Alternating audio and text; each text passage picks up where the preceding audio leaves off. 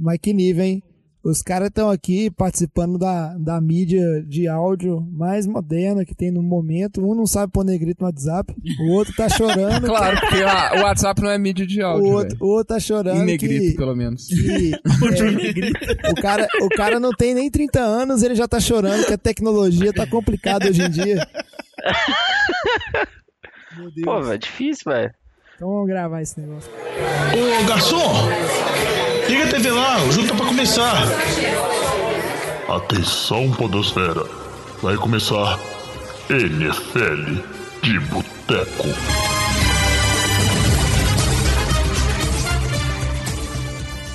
Bem-vindos a mais um NFL de Boteco, seu podcast preferido sobre futebol americano. Eu sou o Thiago de Melo e hoje eu tenho aqui comigo Alex Reis. Oiê! Vitor Oliveira. Peraí, velho. Oi, eu amo. Não, peraí, velho. Bagunçou tudo. Já não falou de jogão com ele, é. eu achei estranho. que, que é isso? Tá tudo errado, velho. Estamos aqui pra chocar a sociedade, velho. Vou baixar de novo. Que loucura. ah, achei que você ia manter na pauta. Que isso, velho? Tava mó bom, velho.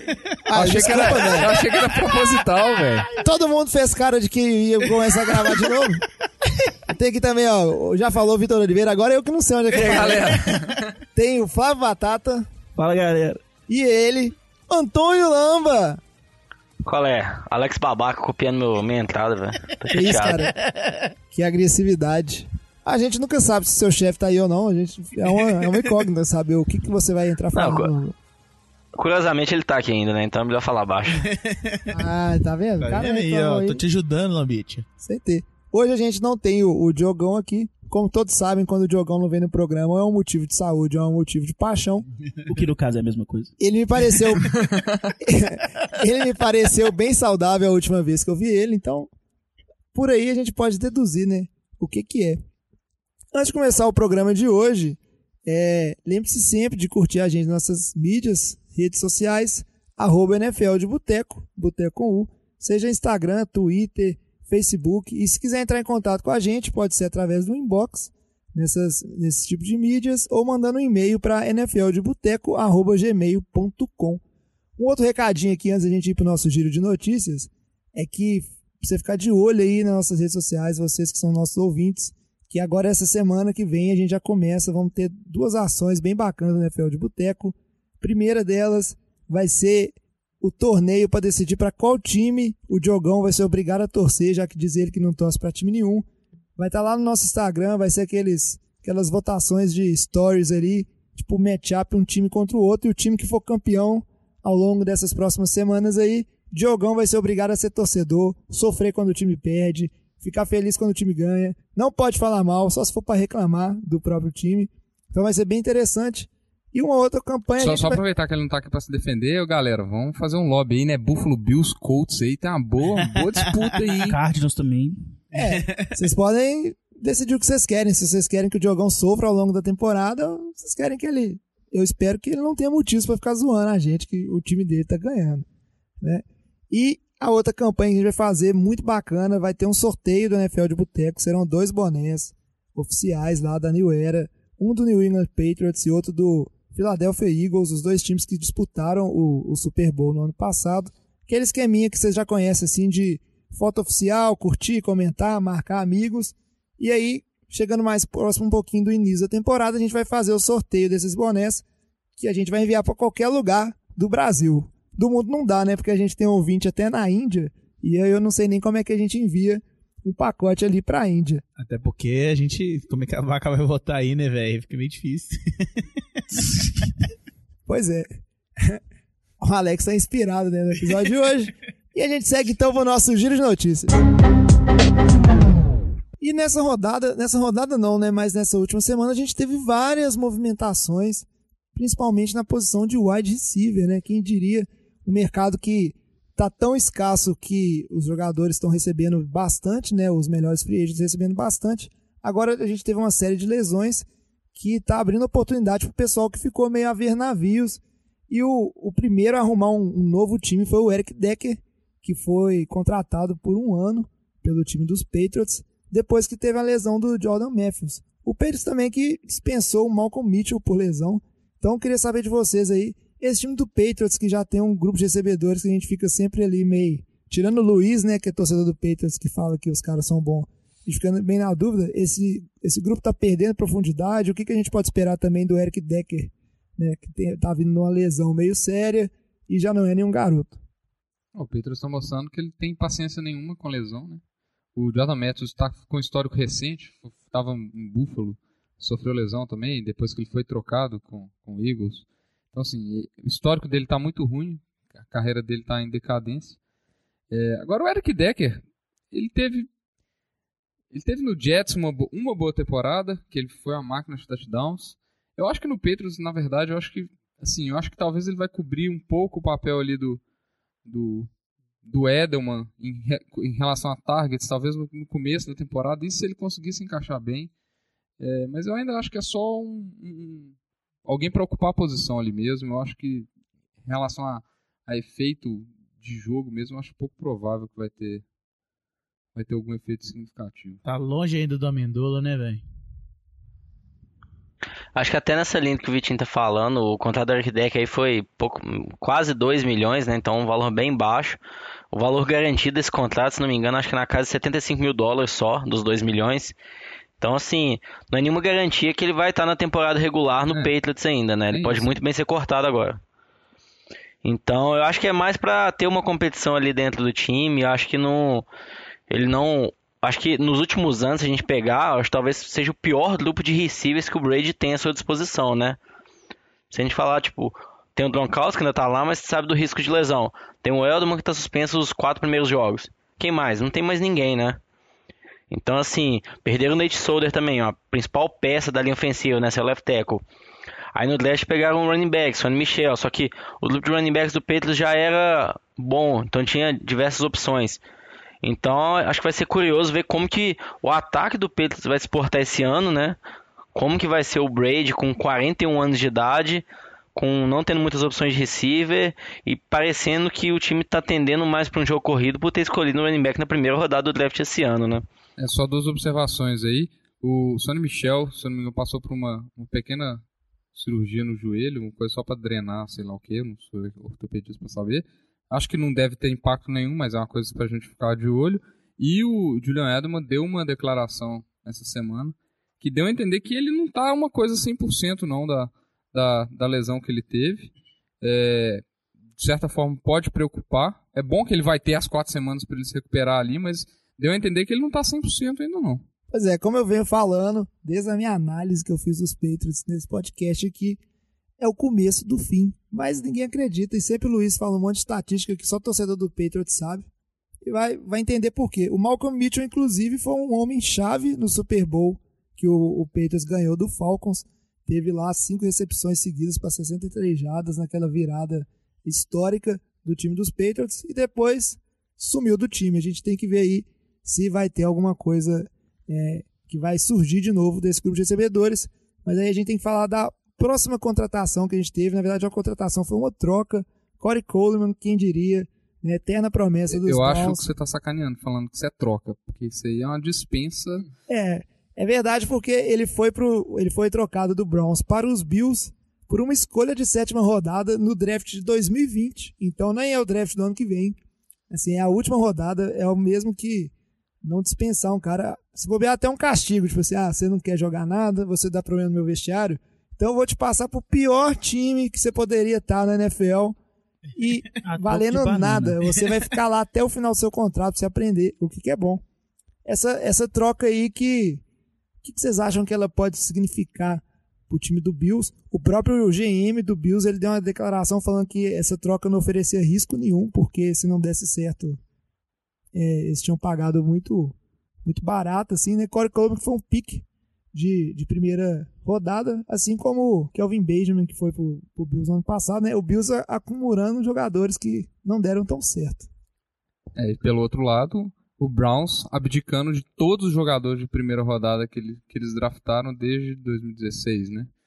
Lembrando que o Corey Coleman foi, o, foi selecionado no, no draft que o, que o Eagles trocou para subir para a segunda colocação para pegar o Carson Wentz e deu um tanto de pique, né? Um desses piques acabou virando no Corey Coleman, depois já ainda mais uma outra troca que o Browns fez.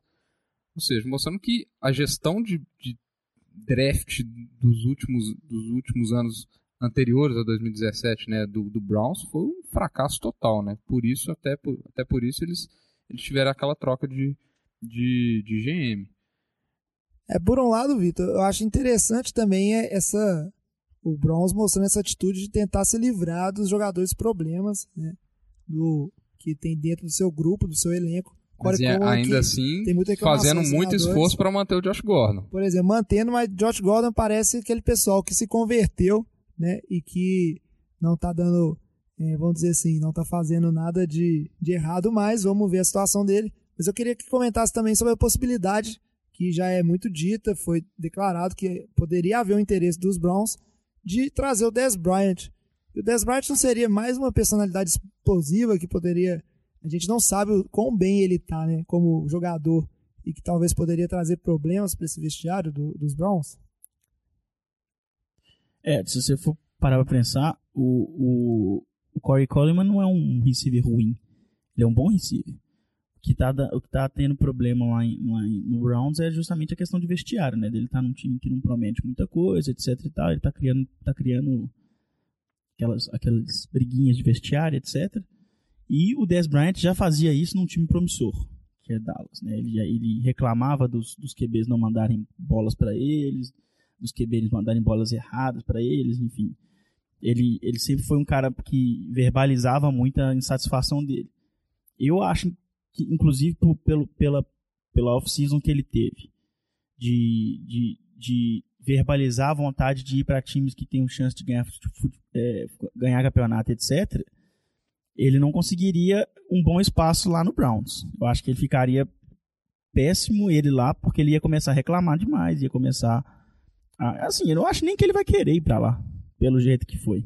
E para fechar aqui os assuntos da semana que a gente separou para falar com vocês, a gente tem que comentar, né? Não tem como deixar de fora os holdouts de Aaron Donald e Khalil Mack, que são os dois dos jogadores agora que estão sem contrato ainda, são os dois principais.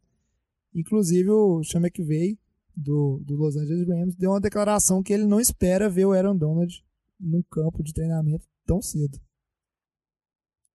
É, eu acho que, embora se, te- se fale muito dessa questão de perder jogos e tudo mais, eu acho que uma coisa é certa. Acho que não tem a possibilidade de qualquer um dos dois não vir a jogar pelos respectivos times essa temporada é zero.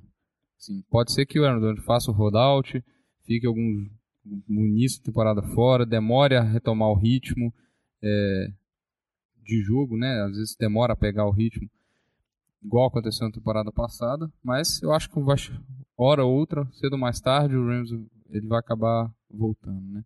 O Kalil Mack é outra discussão que tem se falado muito, ele tem tomado muita, muita atenção da mídia, porque aparentemente as negociações de, com ele, do, do Raiders com ele, estão indo muito mal, tá tendo avanço nenhum na discussão, É, e aí começa aquela especulação, que eu acho engraçada, porque é imediato o- os insiders fazerem isso, de é da possibilidade de uma troca dele, né? Eu acho muito improvável, porque um, joga, um, um All-Pro, um jogador do nível dele, qualidade dele, que é o tipo de jogador que altera uma, uma defesa da água para o vinho.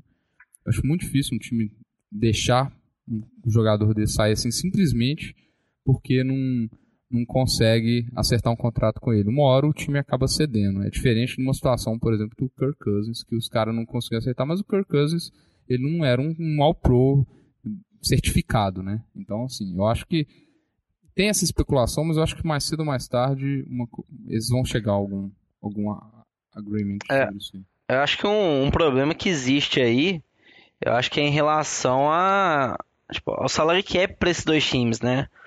A gente pega o Rams, eles acabaram, fizeram um contrato com o Dominic Su, né, esse ano, contrato alto, renovaram o salário, o contrato do Gurley.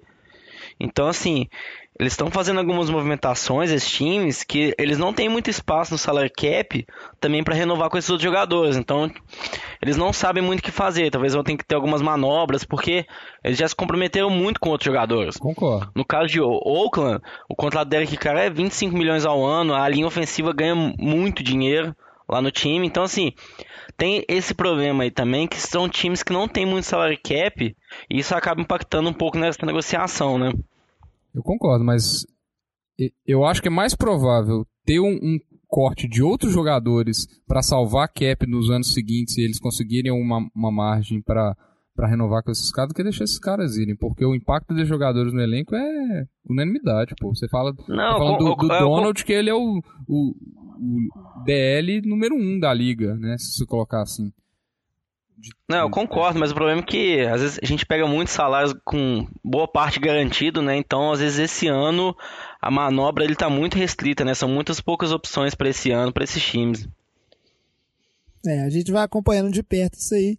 São dois casos que vai ser interessante ver como isso vai se desenvolvendo ao longo da temporada, porque inclusive se não houver um acordo antes da primeira semana e esses dois jogadores ficarem de fora, resolverem estender esse holdout, vai ser uma grande perda para os dois times que são simplesmente os dois principais pass rushers das duas equipes. Agora chega de falar de notícia, a gente precisa continuar a nossa série aqui de avaliação de todos os times da NFL. Se você não escutou os episódios anteriores a esse, a gente já fez três episódios dessa série, onde a gente avaliou todos os times da AFC e avaliamos a divisão norte e sul da NFC. No programa de hoje a gente vai avaliar a divisão da NFC leste e oeste. E começando pela NFC leste, na ordem que a gente sempre faz, que é do time melhor colocado para o pior colocado, a gente tem que falar nada mais nada menos dos atuais campeões do Super Bowl, o Philadelphia Eagles, que teve uma temporada de 13-3 na temporada passada. Coisa assim, é, tranquila. Passeou a temporada inteira sob o comando do seu QB titular e segunda anista Carson Wentz. Uma temporada que a gente viu que ela pareceu que ela ia acabar com a lesão do Carson Wentz ali no finalzinho da temporada regular. E o Nick Foles não estava jogando nada naqueles últimos dois jogos que ele teve. Mas aí o time cresceu de produção nos playoffs, muito sobre aquela aquela ótica do underdog que o Vitinho adora. Acho que todo torcedor do Eagles gosta dessa coisa, ah, somos underdogs e não sei o quê. Mas o fato que o time do Eagles, que já era muito bom, ele praticamente é, não se modificou muito. As peças que saíram, perderam peças importantes na linha defensiva, que foi sempre um dos corações desse time no, na temporada passada, com uma rotação muito boa, uma linha que pressionava muito. Saiu o Vinny Curry, saiu o Bo Allen, mas eles trouxeram o Alot Ngata e o Michael Bennett, que é uma linha que pode ter até melhorado com esses dois jogadores. Tem que ver, mas piorar, o Vitinho balançou a cabeça ali, vamos ver a análise dele. Piorar, não, não piorou. Aí o que eu queria entender é o seguinte, principalmente você, Vitinho, que é torcedor, esse time do Eagles me parece ainda um time muito bom, só tem a melhorar. Ele teve umas perdas de coordenação, que talvez pode ser um problema não, mas o que, que você acha que seria a grande pedra no caminho ou as armadilhas que podem tirar o, Eagles do rumo a mais um playoffs e quem sabe mais uma disputa de Super Bowl? Eu acho que é inevitável a gente falar nessa hora do que esperar do Carson. É, a gente tem, tá tendo repórter falando que ele já está arremessando muito bem a bola no, nos training camps, mas a gente sabe que isso não é base para nada. A gente tem que ver, na verdade, quando, como, como que ele vai estar na semana 1 lá, se, é- se ele estiver na semana 1 em campo lá como titular do Eagles. É, o retorno da lesão dele tá tipo no timeline muito justo para a semana 1, para temporada regular. E, e é aquela questão, a gente não sabe se vai mudar o estilo de jogo dele, quão confiante ele tá para para jogar pós-lesão, né? É, um outro ponto que eu, que eu me preocupo é com a posição de receiver, porque a gente também não sabe como que é a situação do Alshon Jeffrey, que é o receiver número um do time. Acabou de fazer uma cirurgia, ano passado jogou com um problema no ombro grande parte da temporada, ele foi falar isso só depois do Super Bowl. É, e aí passou uma cirurgia e, e tá na, tá na PUP, se não me engano. É, então, assim, vai ter que saber, o Nelson Aguilar vai, vai conseguir cobrir bem esse espaço, como vai ser a resposta do time, as armas, trocou um 6 por meia ali no, no Torrey Smith pro Mike Wallace, na minha opinião. Então, assim, são as posições que preocupam. É QB e, para mim, receiver. É, running back, eu acho que tá, tá bem tranquilo. É, linha, a linha ofensiva do Eagles para mim é a melhor da NFL hoje, tá bem consolidada, tem a volta do Peters e a secundária acho que tende a melhorar até porque a temporada passada foi muito ruim. E, então tá vindo gente recuperando de lesão, acho que tende a melhorar. Eu acho que assim, o Eagles continua muito forte, é, o time de forma geral, só que é um time que ninguém põe confiança, todo mundo coloca mais dúvida do que confiança e eu não vejo por que não ter confiança nesse time. Eu acho que o time tá muito sólido ainda. É, mas o povo. É, nós vamos campeões do Super Bowl e vamos entrar a temporada como underdogs já. Isso Então, aí, eu, adoro gosto é de confiança. Underdog, velho, o cara tá dando uma goradinha de bobeira, velho. O time, a defesa é muito boa, a linha com a volta de Jason Pierce, que nem jogou nos playoffs. O resto do ataque tá igual. Acho que assim, é um, se não o principal favorito da NFC, velho. O time manteve a maior parte da base. O time tá encaixado, jogando bem. Chegou, ganhou no passado com o Nick Foles, esse ano com o Carson Wentz de volta.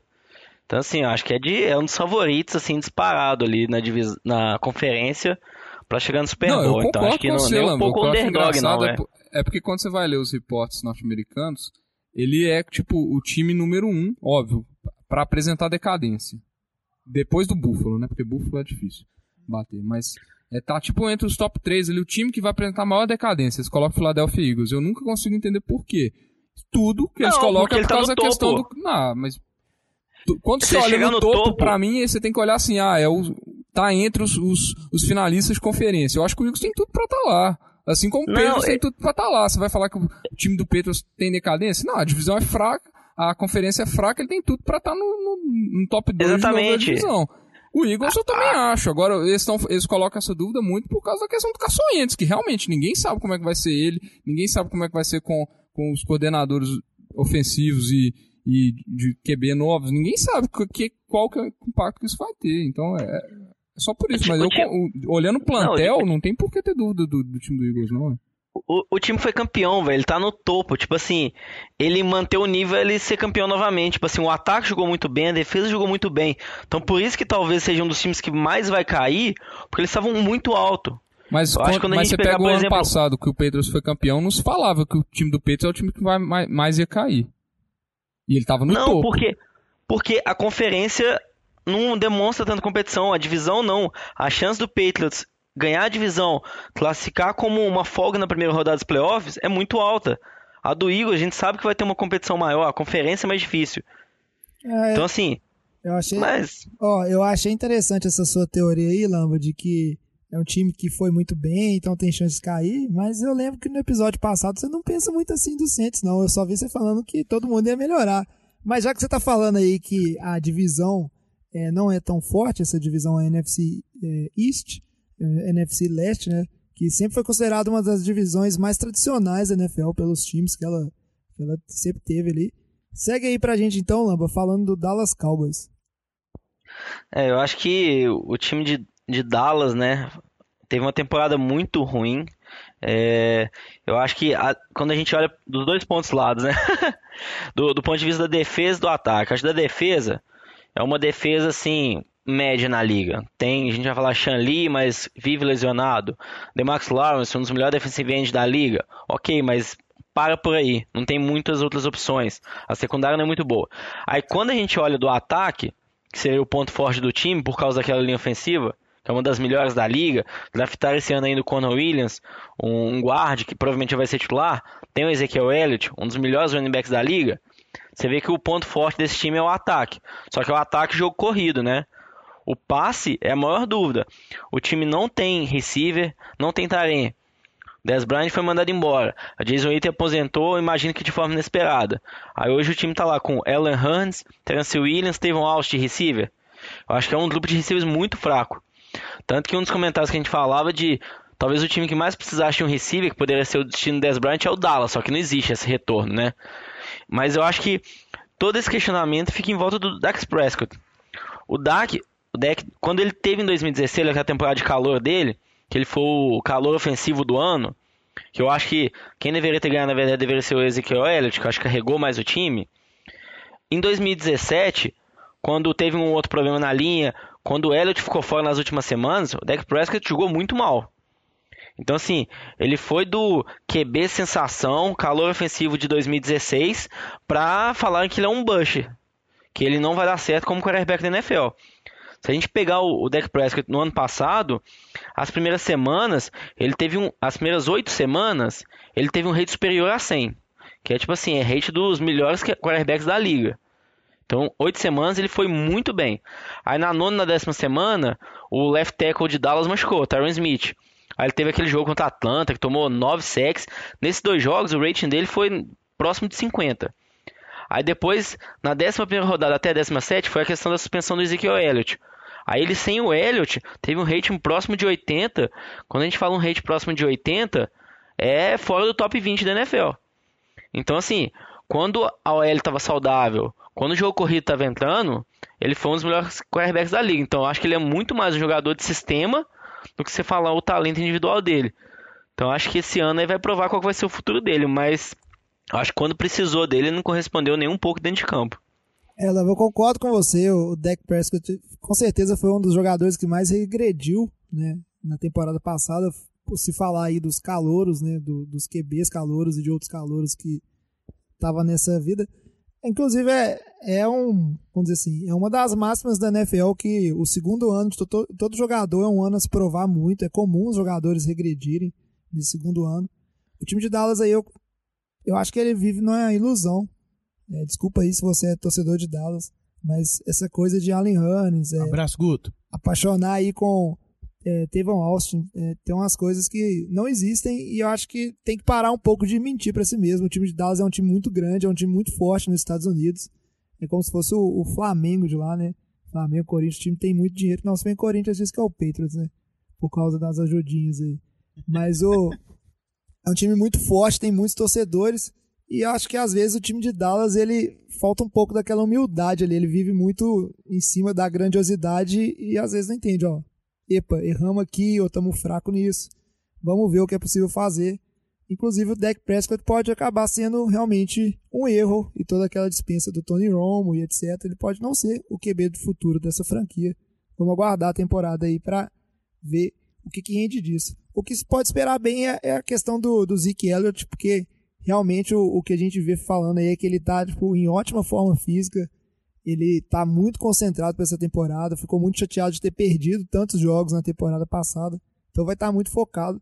Dallas tem tudo para ter um jogo corrido muito bom com, com esse jogador aí que aí não tem dúvida, né? Acho que todo mundo na mesa aqui concorda que Ezekiel Elliott é, é um corredor assim brilhante, é um dos vai ser um dos maiores corredores nos próximos anos aí. Você vê, né, velho? Era só ter se mantido na linha lá, que não tinha perdido esses jogos lá no passado, né, velho? Os caras não conseguem. Pois é, faz... o pessoal tá precisando muito de auxílio, né? Psicológico na NFL. esses jovens jogadores. Mas para dar sequência aqui a, a NFC Leste, a gente vai falar é, de Washington Redskins. Quem vai falar pra gente é o Vitinho. E eu quero ver se o Vitinho vai ser da mesma opinião do Lamba, porque eu lembro muito bem quando a gente discutiu qual time que tinha chance de ser uma Croácia o Lamba falou que o Washington poderia ser um time. E hoje nesse programa ele já meteu o pau na divisão, falou que a divisão é comparável à divisão dos Patriots. Olha, Lamba, eu vou descortar veementemente você. Eu acho que tem menor chance, menor possibilidade de Washington ser, ser a Croácia desse ano aí. Eu acho que o Washington vai disputar para ver quem que é o pior time dessa divisão aí. Porque se olha a pré-temporada de, de Washington, as melhores movimentações são os retornos dos lesionados e, o, e os dois primeiros picks do draft, que é a esperança que eles estão depositando além do Alex Smith. Porque o resto do time é tudo uma aposta. Você está apostando que o Paul Richardson, que foi sua maior contratação de pós-temporada no ataque, é, vai ser a principal arma do Alex Smith. O Jordan Reed é uma incógnita porque ele está sempre lesionado. O Josh Doxson já tem reporte falando que ele está lesionado. O Chris Thompson, que foi um dos melhores jogadores do ataque do ano passado, teve alguns flashes, teve uma lesão no final do ano, já deu reporte que ele não está nada confia confiante na lesão dele. Então, assim, eu coloco muito pouca confiança. O Alex Smith ele, era um time que ele tinha um ataque muito mais consolidado, armas melhores de ataque, por isso ele tinha um bom repertório. Agora ele vai cair num, num time que são três apostas de, de, de receiver, é, um Tyren que a gente não sabe como é que ele vai estar. Tá, então, assim, do ponto de vista do ataque. Zero jogo corrido. É, o, o Geis é a esperança deles. Tem que ver se o Geis vai, vai corresponder, se ele vai ser um bom calor. Estão se colocando uma expectativa muito grande nele. O ataque é um ataque que não, não me empolga em nada. A defesa contra o jogo terrestre foi a pior da NFL no passado. E talvez seja a, a melhor parte do time esse ano, porque eles draftaram o Deron Payne e o, pick do, o primeiro pick do ano passado deles, que estava lesionado, está voltando, também DL. Então, assim, se a melhor parte do ano passado que, que eles corrigiram com a volta de um cara e, e um calouro, que a gente normalmente calouro não faz rotação completa em primeiro ano, principalmente em linha, a menos que o cara seja um, um monstro. É, eu não sei, eu não consigo esperar muito nesse time, não, sinceramente. É o que me incomoda muito, Vitor, do, desse time do, dos Redskins, essa questão do que é muito si em cima de si. É, a temporada passada eles foram assolados por lesões, mas se tivesse todo mundo saudável, ia ser um bom time. Aí começa esse ano que ah, vai estar todo mundo saudável e não existe garantias nenhuma. Mas você não- que você- realmente qual que é o grande acontecer. jogador de impacto nesse time? Tanto na defesa quanto no ataque. Você não tem um nome que você consegue chamar Josh- atenção. Josh Norman? time. Josh Norman Corner? Não é de, de impacto?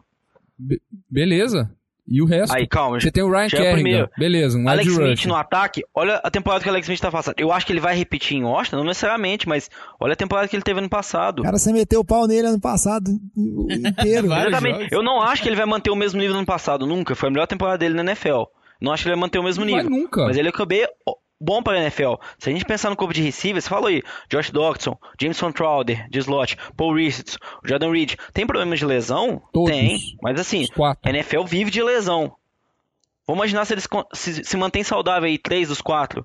O Darius Guys tá chegando agora, calor, a gente não sabe o que, que vai ser. Então, a linha é um tanto de incógnita. é uma linha boa. É isso que eu tô falando, A- é um tanto de incógnita. Exatamente, mas é um tanto de incógnita que pode dar certo e pode ser um time muito bom. Porque tem peças na, na defesa. Eles pegaram o Jonathan Allen ano passado, um DE. Pegaram o, o, o nose tackle esse ano, o Deron Payne. Então, assim, tentaram reforçar o jogo corrido. Eles têm ali o Ryan- o Kerrigan de linebacker. Tem o Josh Norman na defesa, que a gente sabe que é um dos melhores corners. No, no ataque, tem questionamentos. A linha ofensiva é boa. Tem o Trent Williams, que é um dos melhores left tackle. O Moses, ano passado, right tackle, viveu machucado. Mas assim, tem, tem peças. Se, o se corner que eles peças. trouxeram, que, que é o Orlando Sk- Skandrick, que não é nada espetacular. Tudo bem que eles melhoraram com o linebacker com, com o McPhee, mas é, não são nomes de impacto, é isso que eu tô falando. É um, é um tanto de aposta que o time tá fazendo. E eu, particularmente, não vejo consistência nenhuma nisso. Eu acho que o Alex Smith é um bom QB. É- pode ser um bom QB, mas ele, ele, é, ele é isso. Ele é um bom QB. Isso, E um ele é bom um QB QB que não vai. não- e ele não vai fazer milagre com um tanto de peça mediana, é isso que eu tô falando. Se, se eu fosse um bom QB com um tanto de peça ab- absurda, você pega um Alex Smith, coloca num time, por exemplo, antes do Deshaun Watson em, em, em, em Houston, coloca ele com o DeAndre Hopkins. Aí eu espero um cara que vai fazer alguma coisa. Você coloca ele com, com um QB com um receiver top, beleza. Agora você tá colocando ele com um tanto de peça mediana que nunca fez nada na NFL, porque. Não, eu, eu, eu acho que assim, você tá desmerecendo todo o Jordan Reed, Josh Dawson, o, o corpo de receiver e o Taren dele, você tá desmerecendo e falando que o que ele tinha ano passado em Kansas City, o Travis Kelce e o, o Tarek Hill, era muito melhor do que ele tem esse ano. Ele não, tem, ele não tem nenhum receiver que já fez uma marca acima de mil jardas. De excepcional, é o, o Jordan Tarek que Hill, tá o Tarek Hill se destacou ano passado. O time não tinha um receiver número um. Tipo, um receiver de, de posse pra red zone. Ah, tinha o Kelsey, mas eles têm o Reed. O Reed vive machucado, mas e se ele fica saudável? Então, assim, eu acho que tem muitas É, variáveis. tem- A chance e de alguém os machucar. jogos que ele Ok, jogou mas- espetacularmente foram os jogos que o, que o Hunt jogou espetacularmente também. Mas eles têm o. Guys, a gente não sabe o que, que o Guys vai ser. Vamos que o Guys também dá certo igual o Hunt. Então, assim, o time pode encaixar e dar certo? Pode. É certeza? Não. Pode dar errado? Pode. Então, assim, pode dar certo, pode dar errado. A gente vai ver na temporada, mas ele tem peças pra dar certo. Então, gente tanto que eu falei que é a Croácia, não é um time que com certeza chega como favorito. Eu acho que assim, eu não acho que é provável que vai classificar para os playoffs, mas eu acho que pode surpreender bastante esse ano. Independente de, de lesões ou ou não lesões, jogadores saudáveis ou não, eu acho que o que todo mundo vai querer acompanhar nessa temporada no time do, dos Redskins é a questão do Alex Smith, como ele vai se portar. Ano passado ele chegou a, a ser cogitado, antes do time dar uma caída de produção, a, a competir para MVP né, da temporada regular. E inevitável as comparações com Kirk Cousins, que vai estar lá no Vikings, mandando a ver provavelmente que o time do Vikings é, é um timaço. E muitas comparações também, porque se diziam muito de problemas de turnover do Kirk Cousins, que prejudicava o Washington também. Então, a comparação vai ser inevitável, acho que todo mundo vai estar de olho nisso aí. E para fechar a NFC Leste, porque a gente precisa dar rumo pro programa, vamos falar de um time aqui, chamar o nosso especialista em sofrência, o Isso. Batatinha, que vai falar do time do Alex, New York Giants, que fez 3-13 na temporada passada. Foi uma pataquada para todo lado. Oh, tristeza. Inclusive na posição de QB, que fizeram uma sacanagem, na minha opinião, com, com o Eli Manning quando sentaram ele.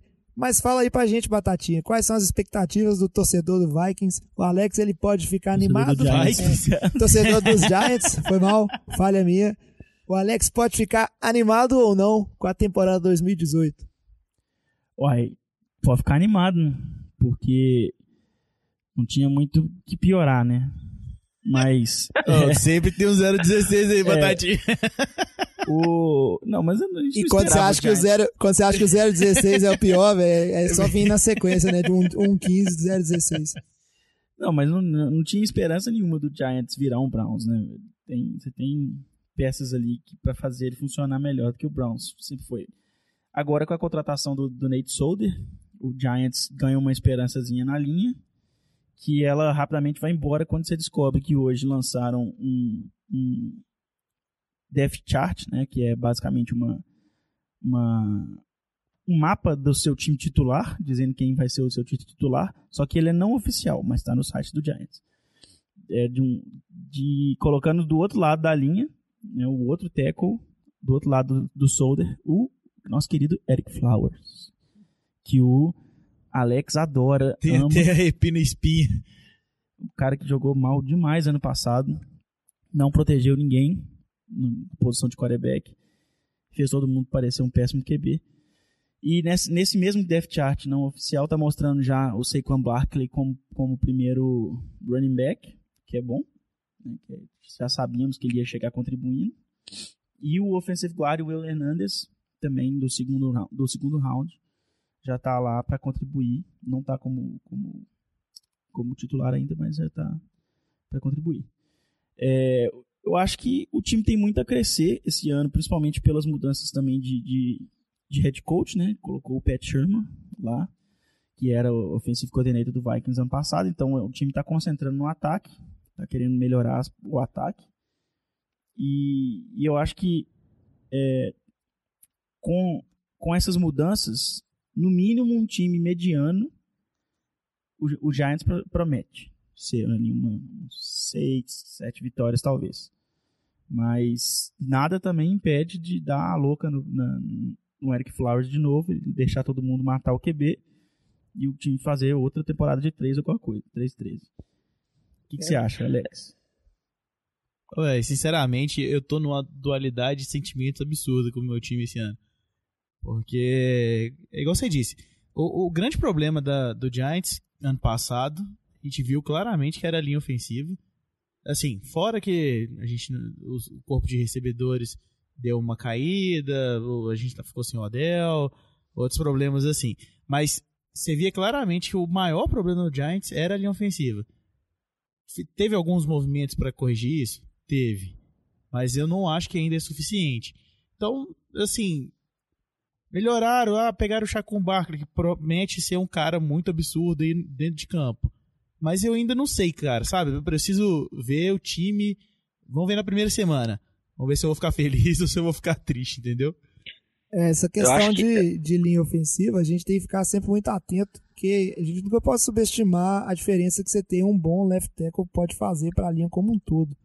Só de você ter um cara que ele é capaz de, de pegar o, o- os pass rushers ali que vão por fora, os defensive ends, os linebackers no mano a mano e liberar os outros linhas para fazer outros bloqueios, isso pode fazer muita diferença, pode ter uma evolução bem grande assim, só de você ter um jogador confiável no ponto cego do QB. Eu acho que só um, um ponto aí. é, o Giants co- contratou esse ano para ser o coordenador ofensivo Mike Shula, né, que foi demitido lá de, de Carolina, né? A gente lembra que lá em Carolina tinha ano de altos e baixos, né? E é o que o Eli Manning estava tendo recentemente, anos muito bons, anos muito ruins. Eu acho que o, o Eli Manning vem numa, numa decrescente, né? Tá ficando mais velho, não tá mais mantendo o mesmo ritmo. Há duas temporadas, quando o time foi para os playoffs, foi muito por causa da defesa, foi uma das melhores defesas da NFL. E no ano passado a defesa foi horrível. A maior curiosidade é que manteve a maior parte da defesa, né? Esses mesmos jogadores de 2016 pô, estiveram em 2017 e estão esse ano. Alguns saíram, como diz Pierre Paul, mas alguns jogadores de impacto, de nome, ainda estão lá. Então acho que vai depender também não só do, do ataque, né? Mas acho também dessa defesa aí se impor esse ano para ajudar um pouquinho o, Eli Manning É, ali a, a. gente, até conseguiu um cornerback ano passado que foi uma surpresa, né? O Eli Apple. que- O menino é bom. Então, tem esperança ainda dessa defesa continuar funcionando. Vamos ver, é igual eu tô falando. A gente tem que ver a primeira semana aí pra ver o que a gente pode esperar de fato do time. Aí eu tenho a impressão que a, a defesa dos Giants também, o tanto que ela jogou mal, era um, um certo desesperança com o ataque. Porque você viu o ataque do Giants jogando, você desistia da vida. Agora, o torcedor do Giants, motivo para estar tá animado, com certeza ele vai estar, tá, porque vai ter Odell de novo aí para assistir. Sei com o Barkley. Então você tem jogadores dinâmicos que prometem ser playmakers, inclusive os menos famosos, o Evan Ingram, o Tyrant, tem muito jogador bom. Então pode ser um time que ele não tenha consistência para ganhar vários jogos e ir para os playoffs, mas pode ser um time que tenha várias jogadas emocionantes e consiga algumas vitórias. Então, divertido de assistir, eu acho que os Giants vão ser. É uma outra coisa que, assim, eu acho muito. que eu fico um pouco mais animado, que com a ida do Pat Sherman para né, ser coach do, do, do Giants, assim, eu tenho esperança de que ele leve é, coisas novas pro time, que consiga aproveitar melhor o time pra gente poder, sabe, sair desse buraco que tá aí. E agora, rapidinho, tradicionalmente, pra gente fechar aqui a NFC Leste, cada um dando seu palpite aí. Eu já falo de cara que eu acho que é só Eagles de novo na cabeça e ninguém nessa divisão tem competência para pegar nenhum wildcard. Só Eagles também. Só Eagles, porque eu já dei meus dois wildcards. Tô com o Vitinho. É, só. Infelizmente, eu acho que só o Eagles vai. É, os caras estão. os caras tão consistentes. Eu, essa semana eu tô até anotando no papel para não dar uma nota da temporada passada da NFL de Boteco, onde eu tive pelo menos uns sete wildcards declarados. Então vamos seguir em frente para falar da NFC Oeste. E olha como é que a NFC é uma divisão, é uma conferência, no caso, é, recheada de times. Né? A gente falou de Eagles, falamos de outras duas divisões cheias de bons times, e agora a gente começa a NFC Oeste falando do time que talvez seja a grande sensação, surpreendeu a todos na temporada passada de sair de um time ridículo para um time tipo, estelar. E o Vitinho vai falar para a gente do Los Angeles Rams, que inclusive é o time que mais alvoroço fez na off-season é o xodó da galera, né? Acho que todo mundo queria que seu time fosse igual o Rams, assim, tão agressivo e trazendo jogadores tão importantes. Não, o Rams fez as principais movimentações da, da off-season, provavelmente, tirando o Cousins, mas trouxe o Sul, que trouxe o Sul, trouxe o Brandon Cooks mais, mais recentemente com o salário que sem, trouxe ele depois assinou um salário grande, trouxe trocou os dois corners, é, trouxe o, o Peters do Chiefs e o Akib Talib do Denver.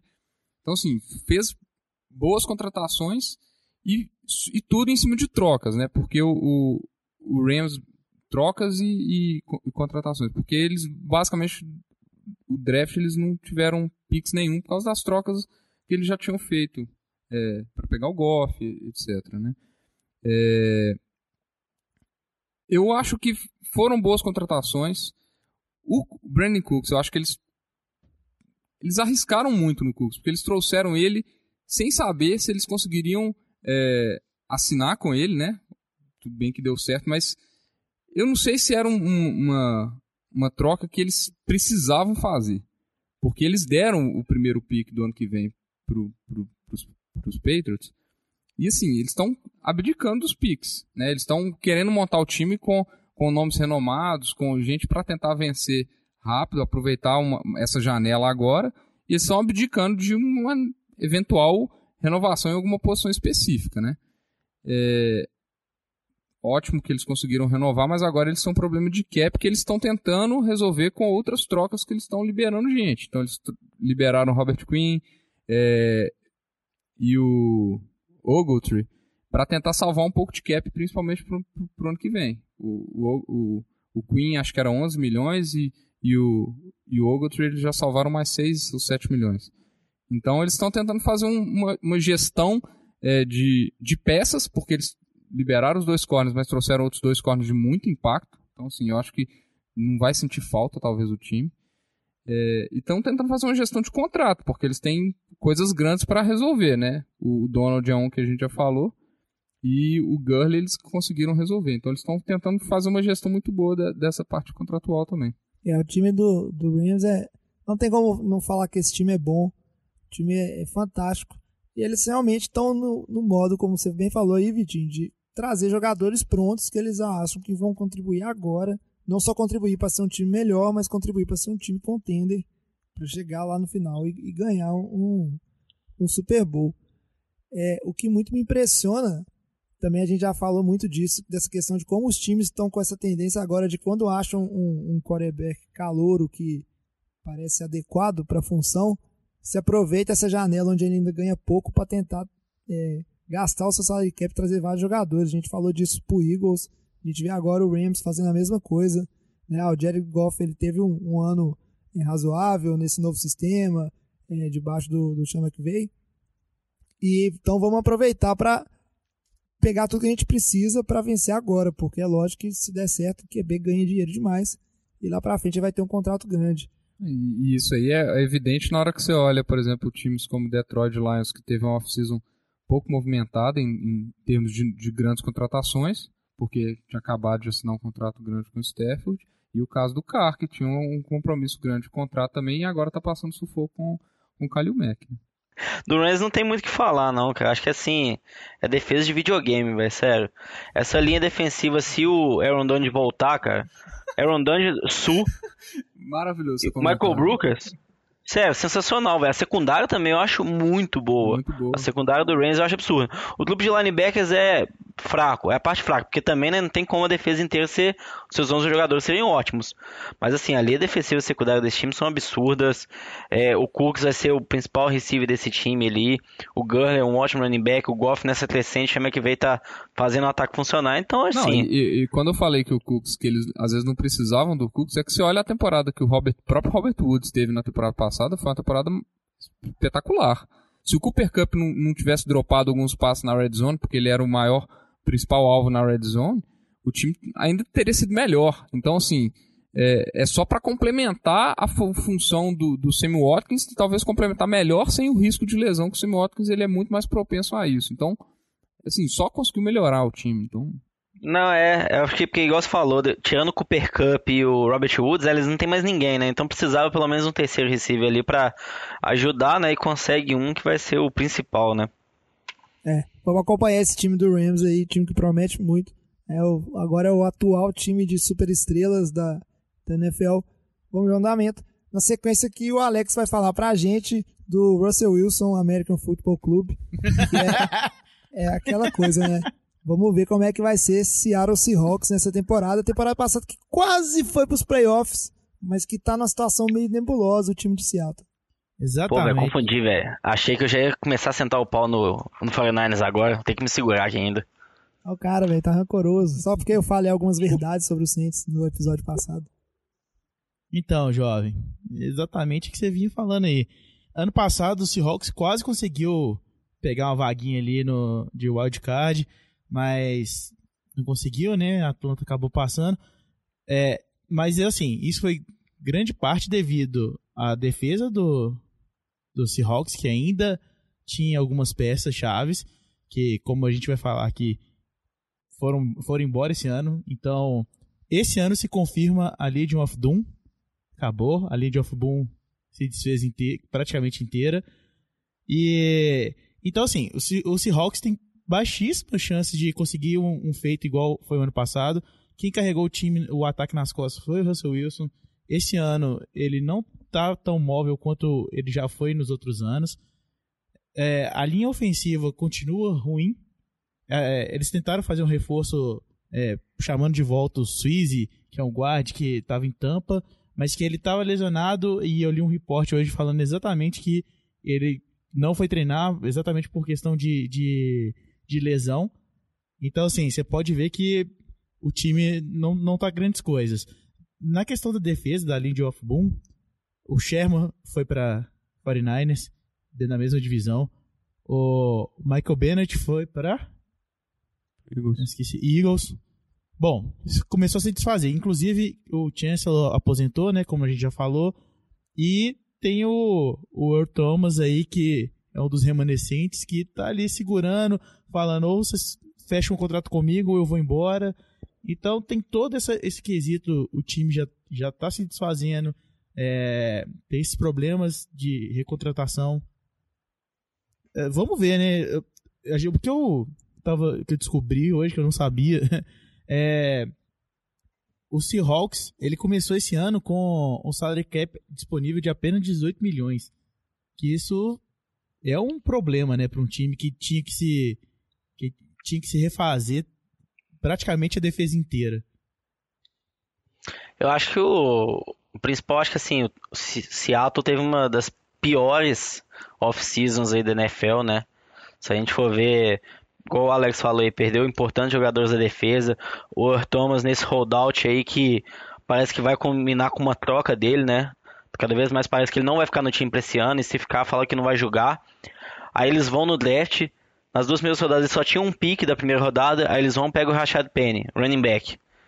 Já tem muita dúvida sobre pegar um running back na primeira rodada. Aí eles pegam um running back, aí todos os reportes que você ouve agora do, do training camp de Seattle é que o Chris Carson, o running back já estava lá no passado, tá jogando melhor que o Rashad Penny. Que tem, então tem chances, boas chances do Chris Carson começar a temporada como titular. Então, assim, eles vão gastar o principal pick deles no draft, um pick de primeira rodada no running back, que pode ser o seu reserva. Não contrataram ninguém no time. Então, assim, o time, a tendência é que caia só de produção, né? Não acho que vai conseguir manter a defesa caindo. Eu não acho que o Russell Wilson vai conseguir levar esse time nas costas de novo esse ano aí. E além disso, a notícia do Doug Baldwin também, né? O principal receiver Isso. do time, o único, né? Porque assim, tirando ele, quem que tem nesse time? Ah, ano Tinha passado, era um pouquinho. Ele, o, o Jimmy Graham e o Paul Richardson, né? Os dois saíram, né? Então assim, sobrou ele e ninguém. Tá Lockett, né? Mas muito fraco. Então assim, se o Doug Baldwin ficar fora a pré-temporada inteira por lesão, que isso daí, falar que é uma lesão no joelho, que isso daí pode se delongar pela temporada regular, cara. Esse time aí tá com um cara que vai brigar com o Cardinals ali pra ficar em último na divisão, velho. Não, cê, é, o Plano falou, se a, se a, defesa era o que preocupava, você olha o ataque, o ataque você tá desmantelando ainda mais. É, o Russell Wilson, quando a gente fala que ele carregou o time no ano passado, é, é tipo, é quase literalmente isso, porque dos, dos 35 TDs de ataque, 34 foram ele, ou 36, 35, 35 foram ele. Eu sei que ele. Não, ele mandou 34 é, aéreos e 3 corridos e só um outro foi, foi corrido. Então é tipo, ele fez todos os TDs do time, exceto um. É um absurdo um negócio desse, cara. Você perde o Jimmy Graham, que foi a máquina de TD, só isso que ele fazia. Perde o Paul Richard e o Doug Baldwin, acabou o ataque, cara. Não tem mais. O Russell vai ter que correr entre teco agora. Então é um negócio bem absurdo a, o tanto que o time despedaçou. É, a situação de Seattle é, ela é bem complicada mesmo. Inclusive a gente tem que. Vamos ver, né? Porque essa reconstrução toda, muitos dizem que ela tem a ver com, com um certo fato dos jogadores já terem exaurido toda a filosofia do Pete Carroll e que era necessário ter essa mudança, né? E o pessoal já não comprava, ele que é conhecido por desenvolver times jovens, mas parece que agora o torcedor de Seattle vai ter que esperar o tiquinho. E tem muito torcedor de Seattle, né? Dessa leva de NFL aí que vem agora. O Seattle é um time muito vencedor. Essa galera vai, talvez, vai conhecer nessa temporada o que é você ter um time bem meh. A, gente precisa, a gente precisa seguir. O Batatinha tem um time ruim desde 1980. o, a gente tem que seguir em frente aqui para falar de Arizona Cardinals. O Arizona Cardinals eu vou falar aqui. Falando desse, em meh, né? É, time bem meh. Só que o, o Cardinals é uma coisa interessante, porque a off-season deles foi uma off-season fraca, mas ao mesmo tempo você tem que bater palma para a off-season do, do Cardinals, porque quando o head coach, o Steve Wilkes, que veio lá de, do, de Carolina, né, do Carolina Panthers, era coordenador de defesa, chegou no time com a aposentadoria do, do Carson Palmer, e os outros QBs que for, eles foram é, dispensados, QBs, né, velho? Por que, que eu falo QBs, meu Deus? Pode rir aí. Eles são seres humanos. É é isso que é melhor. Tem esse problema. Mas com... Hoje ele mandou um acumulado uma hora, que foi é. show também, cara. A gente tá até deixando você passar liso nos seus... Vocês vão parar de me zoar e vão concentrar aqui. Vamos lá. Ô, ô jovem, a gente é contra bullying, velho. Por isso que a gente tá evitando de zoar, velho. Pois é, isso mesmo. Eu, só eu que posso fazer bullying aqui. O o time não tinha nenhum quarterback e fez um, umas movimentações interessantes na off-season e já começou com por trazer o Sam Bradford do Vikings para ser o seu QB titular, o Mike Glennon aí que não é nada, mas você precisa ter um backup, não tem como fugir disso.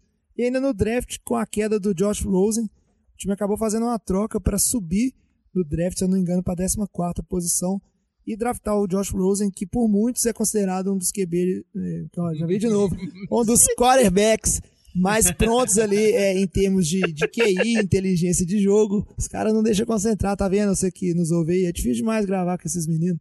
O, então, nessa movimentação, o time do Cardinals foi brilhante, assim, saiu de uma situação muito complicada para uma situação que ela passa a ser manejável. Um time que tem um QB de primeira rodada para tentar desenvolver e um titular que tem um histórico de lesão, mas pelo menos você tem um cara para começar. Só que fora isso, o time do Cardinals não fez grandes coisas nessa off-season, além de convencer o Fitzgerald de jogar mais uma temporada. A linha que era atroz na temporada passada foi inclusive a linha ofensiva que mais cedeu sex. Foram 52, mas cedeu sex na NFC, no caso, porque a NFC tem linha muito pior.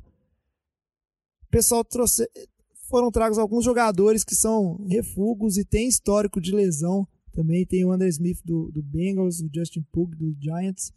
E aí eu pergunto para vocês, só para encerrar essa questão do Cardinals, um QB que tem um histórico de lesão terrível, não consegue temporar uma, não consegue terminar uma temporada saudável. E aí você traz para reforçar linhas que também tem histórico de lesão, não consegue todos os dois que eu mencionei aí, eles não conseguiram terminar nenhuma das duas últimas temporadas, assim, jogar todos os jogos. E o Steve Wilkes ainda falou que ele acha que o ponto forte do Cardinals é a linha ofensiva. Então, o que vocês acham desse time e qual a chance do Josh Rosen começar logo logo, já ter um jogo aí para ter ser starter? Eu acho que ele é da, da, da turma do Lamba. Que acha que é, aposta tanto de gente com história de lesão, mas pode dar certo. Deve ser isso. Não, mas é, eu acho que o time do Carlos é, é um time que vai passar por uma transição agora. Infelizmente, vai passar a época do Fitzgerald, mas vai começar a época do Rosen. Eu, sim, falar se, se ele vai começar cedo ou não é, é chute, é quanto tempo o Bretton vai durar. Três semanas. É... tudo? Isso tudo? Mas, mas assim, Isso vai depender se vai jogar pré-temporada, né, velho?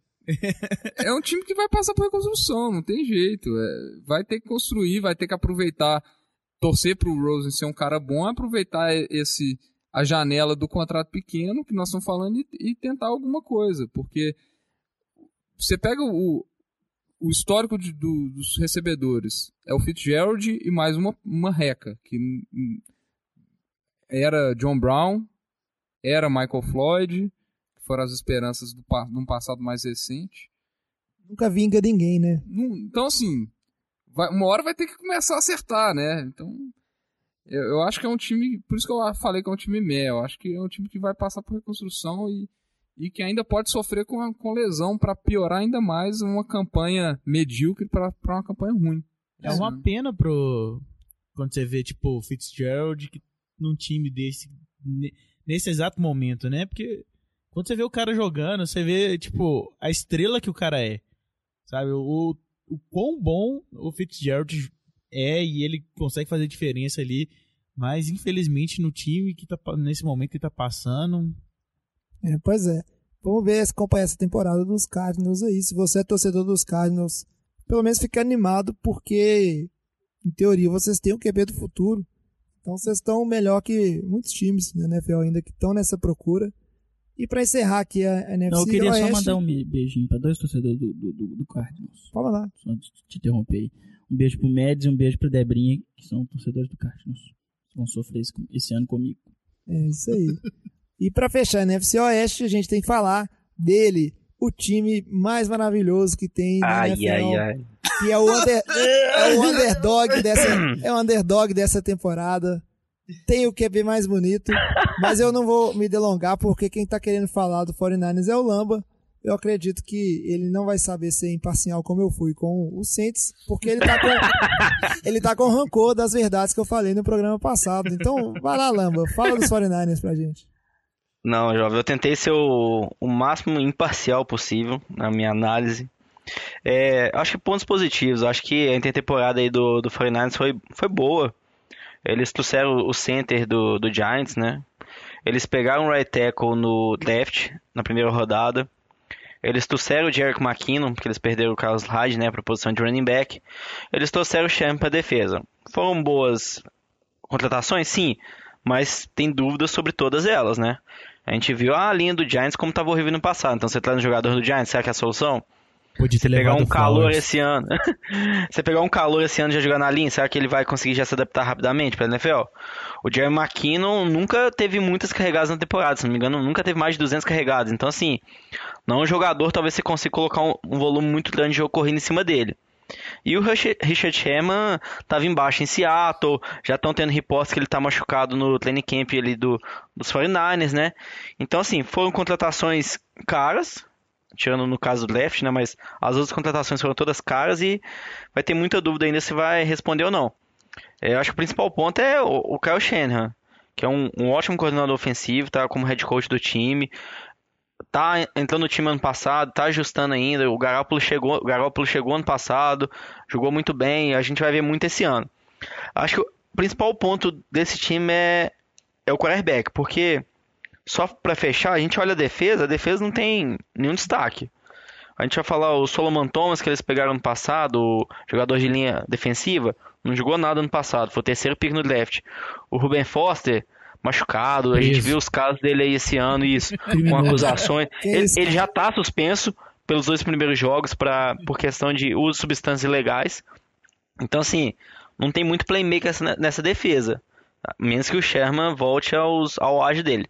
Mas o a principal discussão é Garoppolo. Ele deveria ou não ter recebido um contrato de 137 milhões por 5 anos, com acho que mais ou menos os três primeiros anos valor todo garantido. Eu acho que ele não merecia ter recebido esse, recebido esse valor. O 49ers tinha opção? Não. Ou daria a tag para ficar um ano lá, testar ele mais um ano, mas essa é uma tag também de 24 milhões, eu acho, esse ano. Então já ia ser um valor alto de qualquer forma. Então acho que é isso. O 49ers não tinha um quarterback, teve que pagar esse salário porque é o que ele pediu. Mas eu acho que ele não vale esse valor ainda. Ele só jogou sete jogos na NFL, jogou muito bem em todos os jogos, ganhou todos os jogos, sim. Mas dois jogos ele jogou lá com o Patriots. A gente lembra na temporada de 2008, que foi aquela temporada que o Brady ficou fora, o Matt Castle jogou, levou o time dos playoffs. Na sequência, o Matt Castle foi assinar um contrato milionário. o Garoppolo com o Matt Não. Não. Tá comparando. Ele- ele- né? Não, não, não, não, ele não, teve- não, não, não, não. Ele teve uma temporada muito boa, assinou um contrato milionário na sequência, não jogou mais nada na NFL. Lama, lama. A gente, a gente tem diversos casos de jogadores que assinaram contratos milionários por causa de, de poucos jogos, de uma temporada boa e na sequência não repetiram. Acho que só dá três exemplos que eu tinha visto aqui. Robert, Robert Griffin não assinou um contrato, mas a primeira temporada dele no, em Washington foi absurda. Aí falar, ah não, foi só do ponto de vista de jogo corrido. Ele teve, no passe ele foi muito bom. Teve um rate acima de 100, então Aí do eu- ponto de vista de jogo aéreo ele foi muito bom. Dois jogadores que assinaram contratos-. Do- dois jogadores, Joe Flacco e Derek Carr. Tiveram temporadas muito boas. Joe Flacco foi, levou o time Super Bowl, ganhou um contrato milionário de 120 milhões em 6 anos, não jogou mais nada desde aquela vez. Derek Carr, ah não, um dos melhores QBs novos da NFL, vai ser o futuro, tudo bem. Assinou um contrato de 25 milhões anual, não jogou bem ano passado. Então, será que Ô, Lama, eu já entendi o, agora. o, o, o, o Garoppolo ter assinado esse contrato, será que ele vai acomodar, vai reduzir ou não? Ele vai corresponder? Eu acho que é um risco gigante. Pode dar certo? Pode, Aqui, mas Que é muito risco. O cara falou, Eu- falou que ele é melhor que o Tom Brady. Ele vai querer provar isso, cara. Eu, ó, eu entendi. Ele a- deve estar contando com isso. Eu entendi, deixa agora meu momento de defesa. Eu entendi Tudo a bem. gorada que você deu aí. Achei até que você teria argumentos melhores pra falar do 49ers mal, mas essa coisa de, ah, vai acomodar, não sei. Antes de começar a falar do 49ers, eu queria te fazer uma pergunta, Lamba. Apesar dos pesares, você acha o Jimmy G bonito ou não?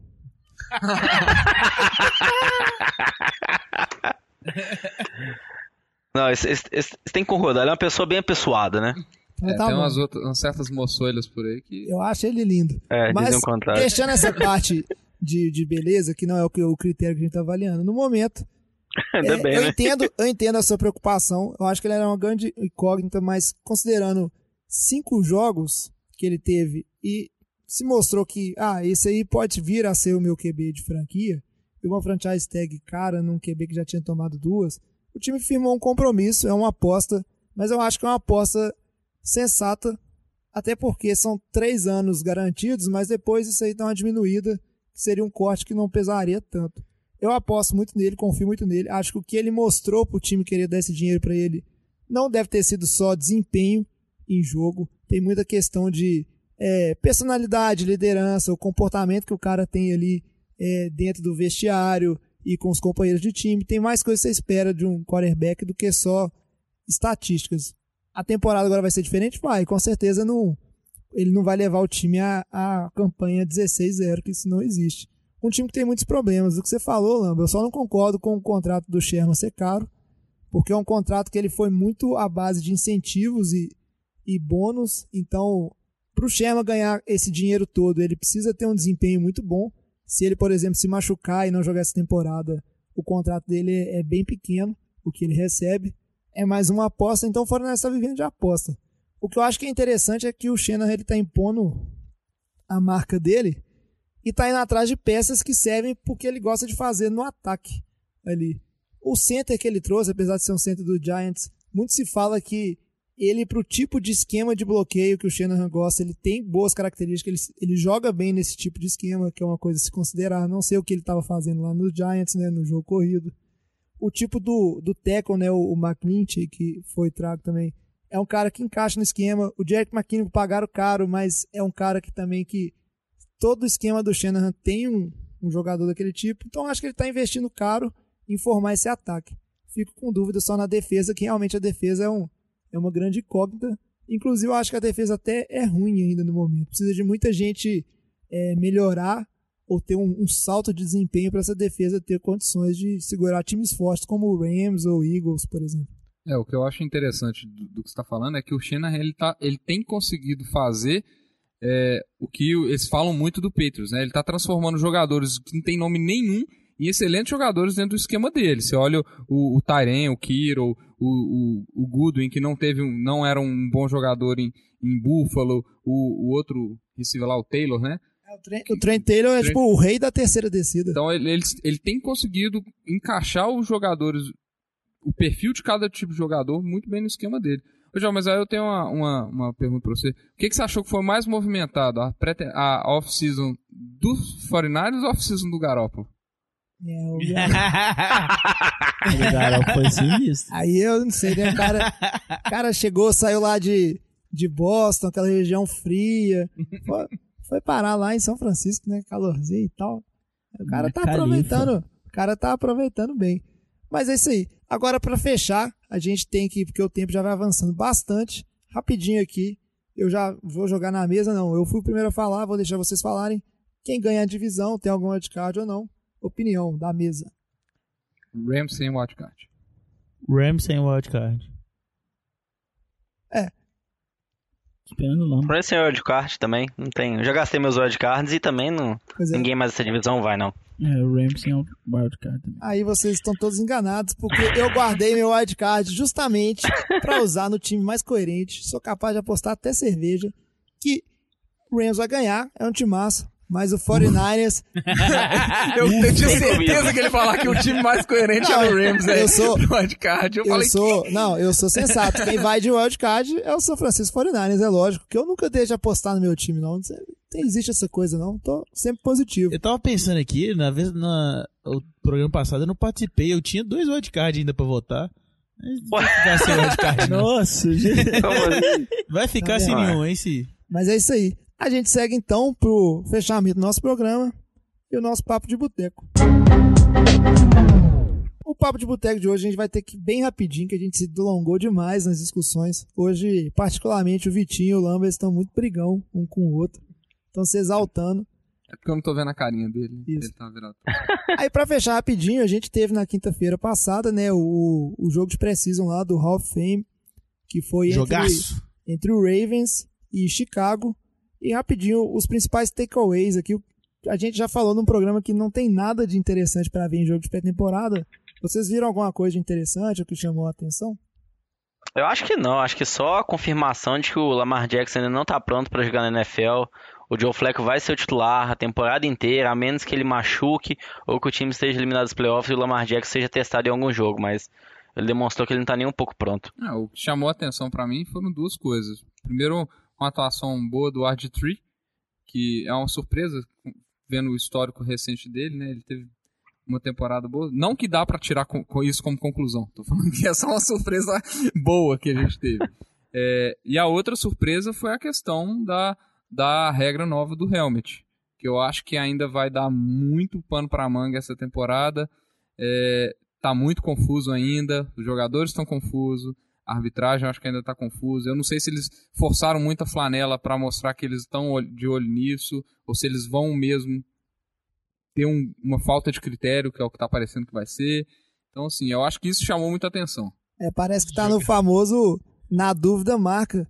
E o que gera lances inusitados, porque teve algumas, tiveram algumas faltas é, lançadas nessa regra do helmet. Se você não tá por dentro, é que agora, antigamente, você nunca podia é, iniciar um contato com a cabeça do, do jogador de ataque ali utilizando a parte de cima do helmet. E agora, na regra nova, você não pode iniciar o contato com a parte de cima do helmet em qualquer parte do corpo do jogador ali que de ataque onde você está dando esse tackle. E teve lances muito inusitados. Parece que a arbitragem, como o Vitinho bem falou, ela tá nessa de ah, vamos marcar tudo para na dúvida vou marcar.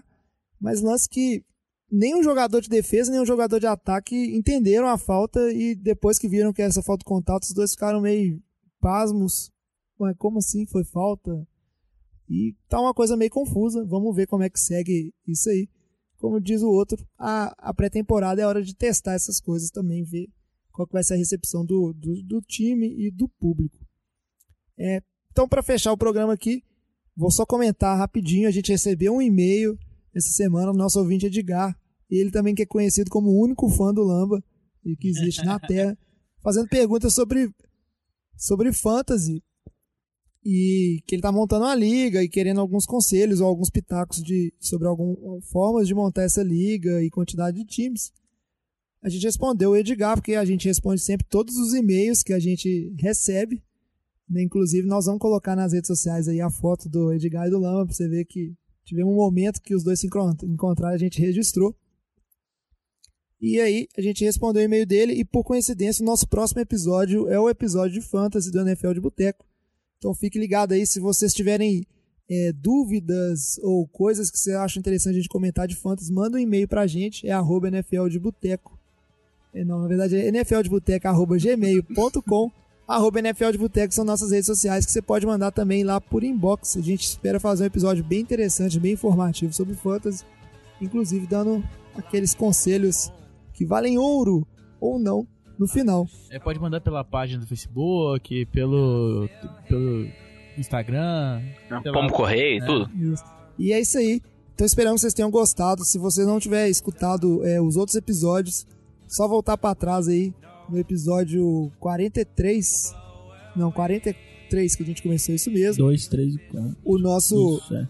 o nosso review aí de todos os times da NFL. São quatro episódios, bem rapidinhos aí.